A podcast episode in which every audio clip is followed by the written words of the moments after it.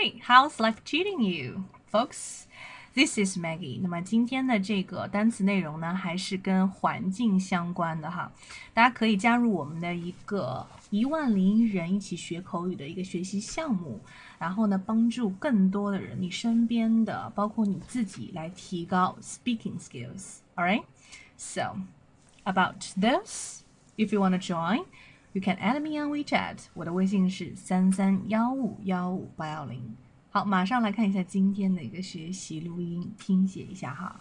Impact, influence, atmospheric, drop off, warming, recycling, sewage, sewer, handling, contaminants.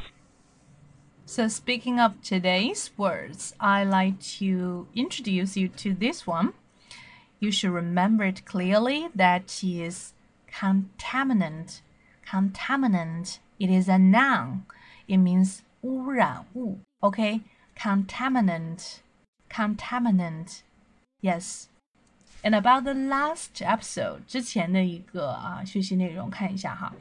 废水可以再次利用，那么这个再次利用的这一个动词是怎么说的？Yes, do you remember? Get it? I certainly hope you do. And if you like this program and you wanna, you know, have more friends, more lovers, I mean English lovers, right? You can share it. 记得分享哦。So, bye bye.